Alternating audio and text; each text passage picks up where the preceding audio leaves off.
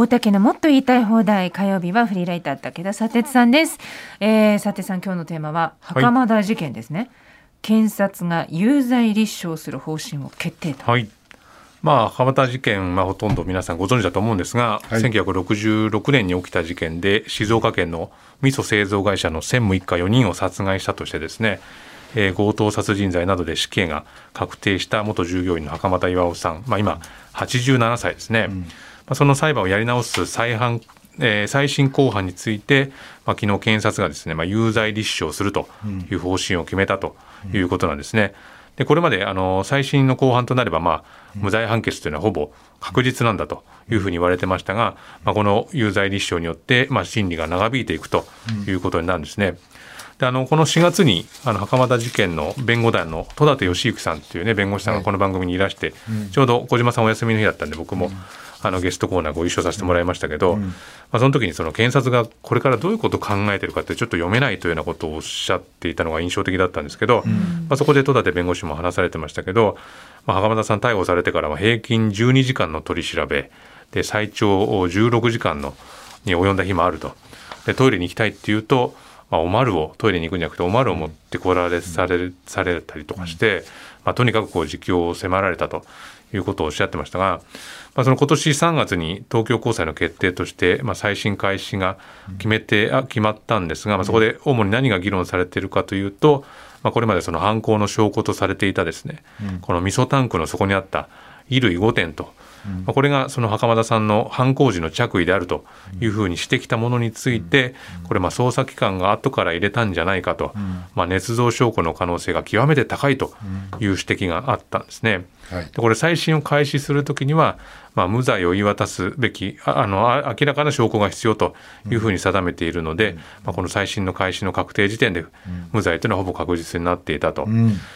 でこの判決が出た後にこの特別抗告をするのかどうかっていうのがまあ、注目をされていて、まあ、特別抗告っていうのは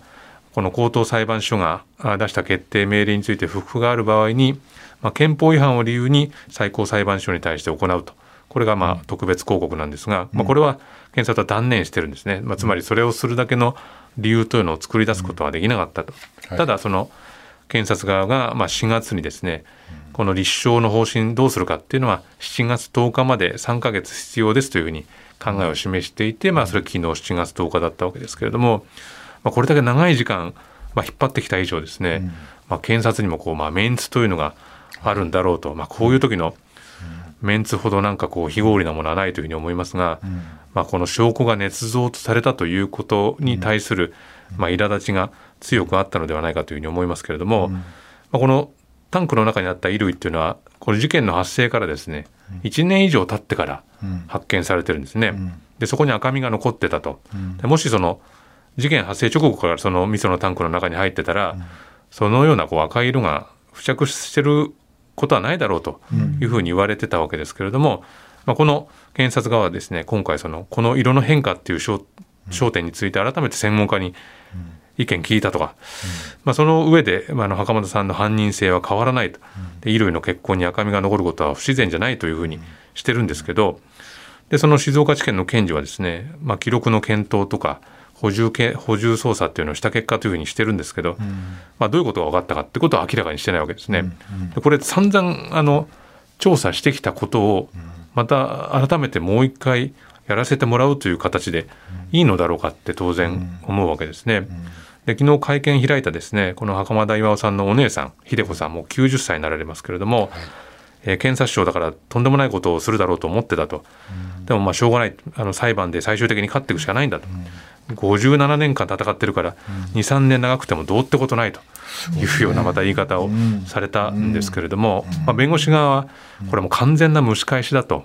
で世間の人たちはもう無実って分かってるんだけども、それでも長期化しようとしてるのは、検察っていうのは人の人生どういうふうに思ってるなというふうに、まあ、非常にまあ憤りをねあのあらわにされたんですけれども、まあ、そもそもこの衣類の赤みのことばかりが言われてますけど、はい、そもそもこの衣類はですね、まあ、袴田さんが着られるサイズではなかったと。いうことは言われてるんですね。あのこれ僕が編集者の頃に、まあ、この間も少し話しましたけれども、あの深川事件というね同じく冤罪事件で、えー、冤罪被害者になったですね杉山隆夫さんっていう方の本タイトル「冤罪放浪記」っていうタイトルの本なんですけどね、まあ、それちょっと編集した時にこの杉山さんがあの拘置所の運動場で袴田さんに会ったという話を書いていて、うん、あのある時にその袴田さんがすごく嬉しそうにしてたと、うん、いやズボンが履けなかったんだよっていうふうに嬉しそうにしてた、うん、それってどういうことだったのっていうふうに聞いたらばその袴田さん本人でその血染めのズボンをね履いたところ、まあ、ズボンのサイズが小さすぎて履くことができなかったと、はい、だからこれで自分は無罪になるんだっていうふうにこういつもの袴田さんとは別人のようにはしゃいで自分が釈放される日が待ち遠しくて仕方ないようだったというふうに言って、まあ、杉山さんに言ったそうなんですけど、まあ、でも検察はですね、まあ、ズボンは長時間味噌に使ったんで縮んだとかですね、その期間の間に袴田さんが太ったんだとか、そういうような言い方をして、まあ、その意見をまあ受け入れなかったとい。うことがあったんですね。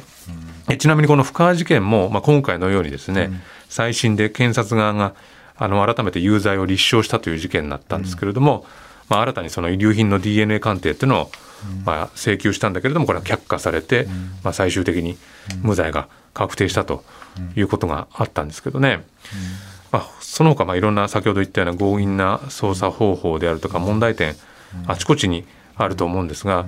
まあ、これ、ね、信頼回復するためにやっぱりこれ間違いでしたというふうに一度認めるっていうことがその検察の信頼回復には重要だと思うんですけれども、袴田さんが87歳そしてずっと支援されてきた秀子さんがもう90歳になられるということの状況を考えるとこれは長引かせることによってどういうことをまあ狙っているんだろうかというふうに思わざるを得ないですね。であのぜひねこれ読んでいただきたいのはこの「デコちゃんが行く」というですね、この袴田秀子さんのこのライフヒストリーがね漫画になってる作品があってこれ本当に素晴らしい作品なんですけどお姉様の。お姉様の。でこれもうあの袴田秀子さんがまあ、岩尾さんがいつか帰ってくるだろうと思って、あのまあ、マンションをね建てたと、はい、マンション建てたのが61歳の時だと、でもなんとかしてこの岩尾が帰ってきて一緒に暮らす日を待ちわびてると。でまあ、ローン完済しなきゃいけないっていうんで、うん、ご自分はずっと住めずにですね、うん、なんか会社の倉庫なんかに住んで、うん、79歳の時に、まあ、初めてあの自分のマンションに入居できたと、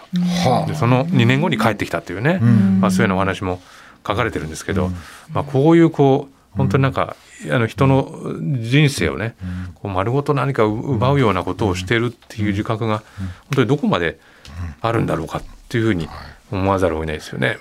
えー、どこかに真犯人がいるってことですからね。そうですね、うん、うん、で1週間ほど前にあの静岡朝日テレビがね、うん、袴田事件事件から57年元捜査員の証言と、うん、えー、いうのを出してまして当時味噌タンクに5点の衣類がなかったことは間違いないっていう証言なんかも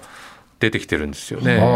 で捜査をやった時にはなかったとだから後から何者かが入れたことは間違いないと思うよというようなコメントも出てるわけですよね。ますます捏造だっていうことが、うん、ねそうですよね。そうなことですよね。